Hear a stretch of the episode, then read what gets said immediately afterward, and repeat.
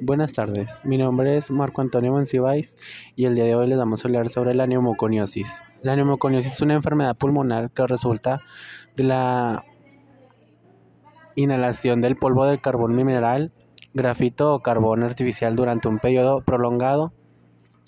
También se conoce como una enfermedad del pulmón negro. Buenas tardes, mi nombre es Jessica Rodríguez y yo les voy a hablar sobre las causas de la neumoconiosis. Esto, por tanto, es una enfermedad pulmonar crónica causada por inhalación prolongada de polvos inorgánicos. Se aplica este concepto a cualquier aerosol, ya sea en partículas o en forma de humos o vapores, o partículas de carbón, ya sea mineral, grafito o artificial, y la reacción fibrótica que se produce en el tejido pulmonar como consecuencia de las partículas depositadas. La neumoconiosis está directamente relacionada con la contaminación del aire.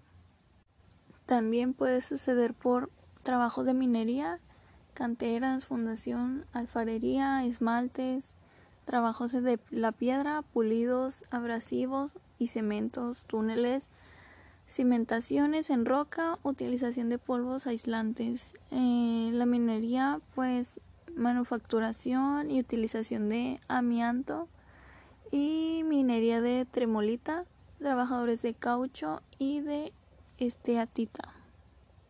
También existe por asbesto, talco y otros, también como eh, polvo de roca y polvo de cemento, polvos simples de carbón, también hay de grafito o carbón negro y otros polvos con reacción fibrógena o polvos inertes que es el estaño, barlo, hierro y fibras de vidrio.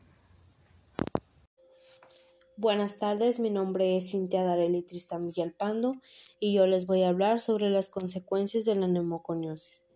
La neumoconiosis de los mineros del carbón, también llamada enfermedad del pulmón negro, puede ser discapacitante y mortal en su forma más grave. Los mineros pueden además exponerse a altos niveles del polvo respirable de silice, que puede causar silicosis, que es otra enfermedad de los pulmones discapacitante y potencialmente mortal.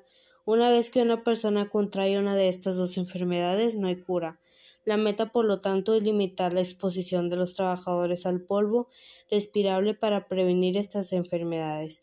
Debido a que el polvo respirable no se puede ver a simple vista, los operadores deben confiar en la tecnología para detectar su presencia en el lugar de trabajo y reducir la exposición a los trabajadores.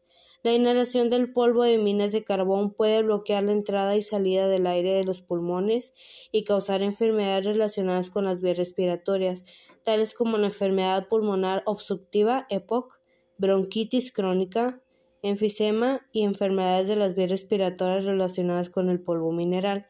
Cuando el polvo del carbón inhalado se queda adentro de los pulmones durante un tiempo, se puede dañar o destruir el tejido pulmonar lo cual causa cicatrices en los pulmones que pueden llevar a enfermedades como la neumoconiosis, a los minerales de carbón y silicosis.